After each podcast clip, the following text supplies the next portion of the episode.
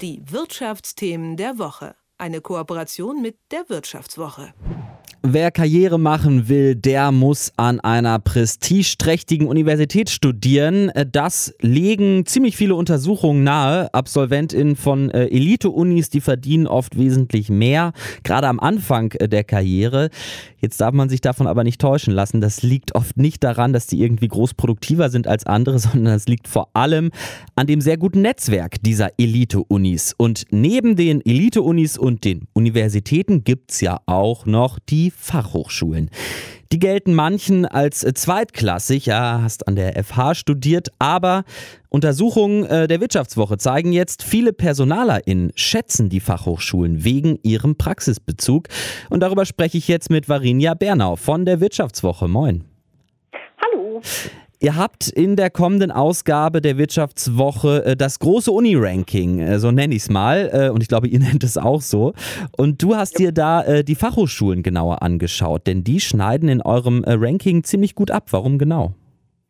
Genau, ähm, wir ähm, haben das gemacht, was Journalisten ja gern mal machen, nämlich nicht so der gängigen These äh, trauen, die du gerade skizziert hast, äh, so nach dem Motto, äh, FH ist irgendwie so Studium zweiter Klasse, ähm, sondern wir haben uns mal mit Personalern, mit Absolventen ähm, unterhalten und mein Kollege Dominik Reins, es war auch an einer FH, hat sich dort umgeschaut und dabei haben wir vor allen Dingen drei Argumente ähm, äh, rausschälen können, die für eine FH sprechen. Das eine ist der Praxisbezug, das zweite ist ähm, eine intensivere Betreuung und das dritte ist eine ähm, regionale Verwurzelung. Also viele der FHs ähm, arbeiten sehr, sehr eng mit den Unternehmen in der Region zusammen.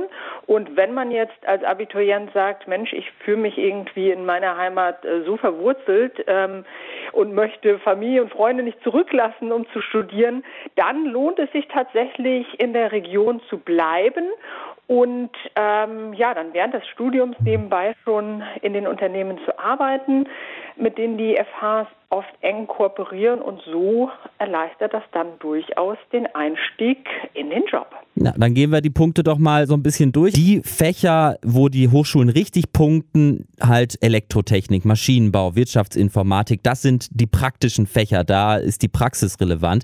Warum ist das so? Warum ist das ähm, bei den Wirtschaftsinformatikern, warum ist das bei den Maschinenbauern relevant, diese Praxis, aber warum jetzt nicht zum Beispiel äh, im Systemdesign oder so? Mhm. Also ähm, unser Ranking, das ähm, erstellen wir jedes Jahr mit unserem Partner Universum. Das ist eine Employer Branding Agentur, gehört mit zu Stepstone. Und die fragen eben Personaler gezielt, von welcher Hochschule rekrutiert ihr am liebsten. Und das unterteilen wir tatsächlich äh, dann in Universitäten und FHs.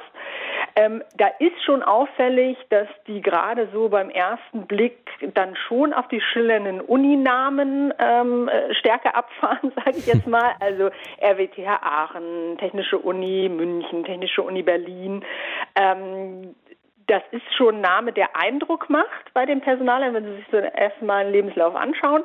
Aber ähm, befragt nach den Kriterien, worauf oder was ist Ihnen neben dem Studienfach besonders wichtig, da fällt schon auf, Nummer eins ist die Persönlichkeit. Und ich würde sagen, das kann man an der FH genauso schulen wie an der RWTH Aachen.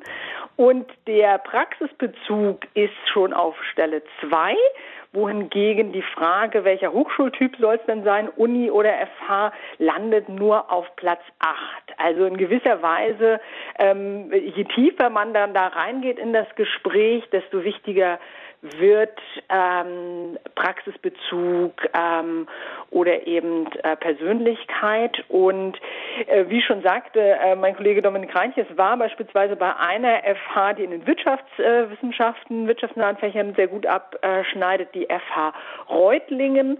Da hat zum Beispiel der jetzige ähm, Rewe-Chef ähm, äh, studiert, einst äh, vor langer Zeit.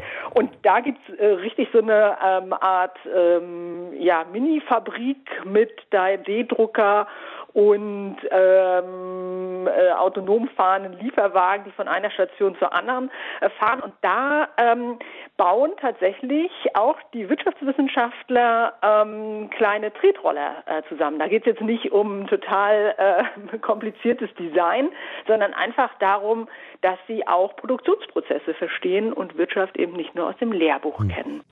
Aber kann so eine enge Verflechtung nicht auch eine bedenkliche Entwicklung sein? Also wenn man jetzt an die Hochschulen, an die Universitäten schaut, so Verflechtung zwischen Wirtschaft und Forschung wird ja oft diskutiert und auch äh, ähm, kritisch gesehen. Und in manchen Bundesländern dürfen Fachhochschulen ja auch Doktorgrade äh, mhm. jetzt verteilen. Also ist das nicht auch eine bedenkliche Entwicklung, diese Ver Vermengung? Genau. Also ich würde sagen, äh, wenn man jetzt ähm, gerade seine Karriereplanung äh, macht, dann sollte man sich vor allen Dingen fragen, was man denn später machen möchte. Ähm, jemand, der wirklich ganz nah am operativen Geschehen arbeiten will, ähm, im Vertrieb ähm, beispielsweise, ich glaube, für den ist einfach ähm, ja, die Nähe äh, zum Unternehmensalltag sehr, sehr wichtig. Wenn es dann wirklich um Grundlagenforschung äh, geht, äh, da stimme ich dir voll und ganz zu, da sollte man natürlich eine gewisse äh, Beeinflussung versuchen zu vermeiden. Und dafür sind, denke ich, gerade für die Grundlagenforschung auch die Unis die besseren ähm, Anlaufstellen. Also wenn man weiß, man möchte irgendwie in die Forschungs- und Entwicklungsabteilung gehen von Konzernen, aber vielleicht auch in strategischere ähm, äh, Positionen, dann ist man, glaube ich, bei einer Uni besser aufgehoben, auch weil die auf der anderen Seite häufig ein breiteres Spektrum äh, bieten und ich beispielsweise als Informatiker dann vielleicht auch noch ein, zwei Kurse in Philosophie belegen kann und mir vielleicht auch Gedanken darüber mache, was so ein Algorithmus, den ich später entwickle, denn mit der Gesellschaft machen kann. Mhm. Du beschreibst auch, äh, dass sich Hochschulen und Fachhochschulen immer mehr angleichen. Also Fachhochschulen werden jetzt dann theoretischer, ja. da beschäftigt man sich dann vielleicht auch mal mit dem Algorithmus theoretisch und Hochschulen werden irgendwie praktischer. Äh, warum ist das eigentlich so? Was, was steckt dahinter für eine Entwicklung? Ich glaube, dass ähm, genau diese ähm, äh, Zweiteilung halt einfach nicht mehr so ganz der Wirklichkeit ähm, entspricht. Also zum einen, hast du eben auch schon gesagt, ähm, haben ähm, Fachhochschulen in manchen Bundesländern inzwischen auch ein Promotionsrecht, beziehungsweise mehrere Bundesländer haben den gesetzlichen Weg dazu geebnet. Am weitesten ist tatsächlich Hessen, die das auch schon umgesetzt haben und wo es an sieben FHs möglich ist, ähm, inzwischen auch zu promovieren. Ähm, da ist ganz klar, also den FHs ist auch schon bewusst, dass sie so ein bisschen im Schatten der Unis ähm, äh, stehen und ähm, weil die Welt eben nicht ganz äh, schwarz-weiß ist und nur Praxisbezug oder nur Nähe zur Forschung erzählt, haben die sich schon ordentlich ins Zeug gelegt, um auch ähm, der äh, an, an akademischem Renommee und äh, Tiefgründigkeit zu gewinnen. Und auf der anderen Seite äh, wissen natürlich auch die Unis, dass sie nicht nur Leute ausbilden, die dann später in die Forschung äh, gehen. Also nicht jeder Uni-Absolvent äh, promoviert später. Viele gehen eben dann ja doch auch in die Wirtschaft. Und ähm, für diese Studenten wollen eben auch die Universitäten ähm, das Rüstzeug mitgeben. Ach, schade praxisnäher. Ja, ja, interessant. Ich hätte auch gerne noch mehr über dieses Menschenbild auch gesprochen, die die PersonalerInnen da ja schon euch ziemlich offen dann äh, vorgetragen haben. Da haben wir jetzt leider keine Zeit mehr für. Ich würde sagen, das muss man sich einfach dann durchlesen. Vielen lieben Dank, äh, Varinia, für das Gespräch. Äh, ich danke. Ciao. Schönen Tag. Die Wirtschaftsthemen der Woche. Eine Kooperation mit der Wirtschaftswoche.